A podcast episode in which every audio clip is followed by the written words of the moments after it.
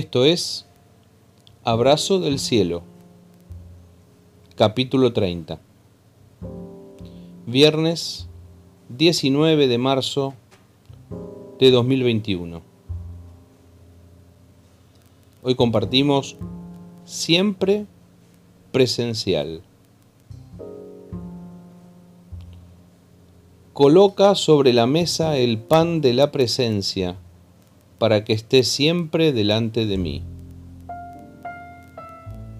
Libro de Éxodo capítulo 25, versículo 30, en la nueva traducción viviente.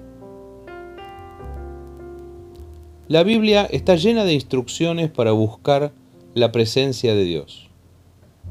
Hay indicios de la presencia de Dios acompañando a su pueblo por todos lados. En el Éxodo encontramos las indicaciones de Dios para compartir su presencia en el tabernáculo. Había que poner una mesa y allí colocar el pan.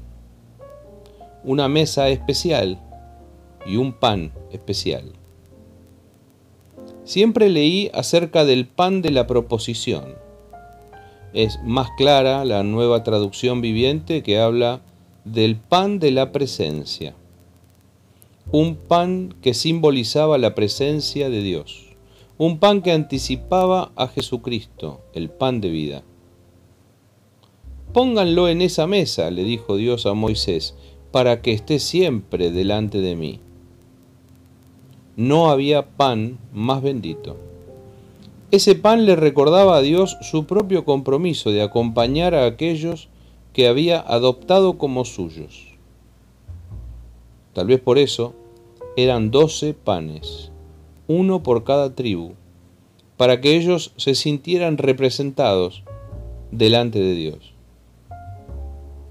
¿Por qué era el pan de la presencia? Porque estaba siempre delante de la presencia de Dios, en un lugar santo. Cada sábado, esos panes se retiraban y se reemplazaban por doce panes nuevos.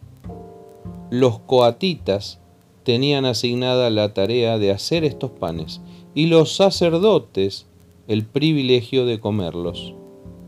Sí, esos panes que habían estado una semana delante de la presencia de Dios no eran pan duro, eran una delicia, un privilegio, los panes de la presencia de Dios.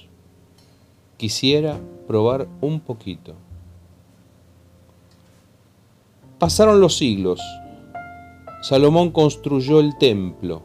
Hizo allí diez mesas, no una. Todo era grandioso en ese templo. Pero unos siglos después, los enemigos saquearon el templo y se llevaron las mesas. Más tarde, Jesús partió el pan en una mesa mucho más rústica y sencilla. Los discípulos, también doce, comieron del pan. Hoy nosotros servimos la mesa, comemos del pan. Su presencia sigue siendo prometida, su presencia sigue garantizada. Hoy que nuestras reuniones se debaten entre lo presencial y lo virtual, hoy que ya no queremos ni ver el Zoom ni que nos hablen de reuniones virtuales, hoy que sin embargo todavía queda mucho de virtualidad por culpa de la pandemia, vale recordar que Dios siempre fue presencial. Sean las reuniones por la plataforma que sean, y damos gracias a Dios por eso.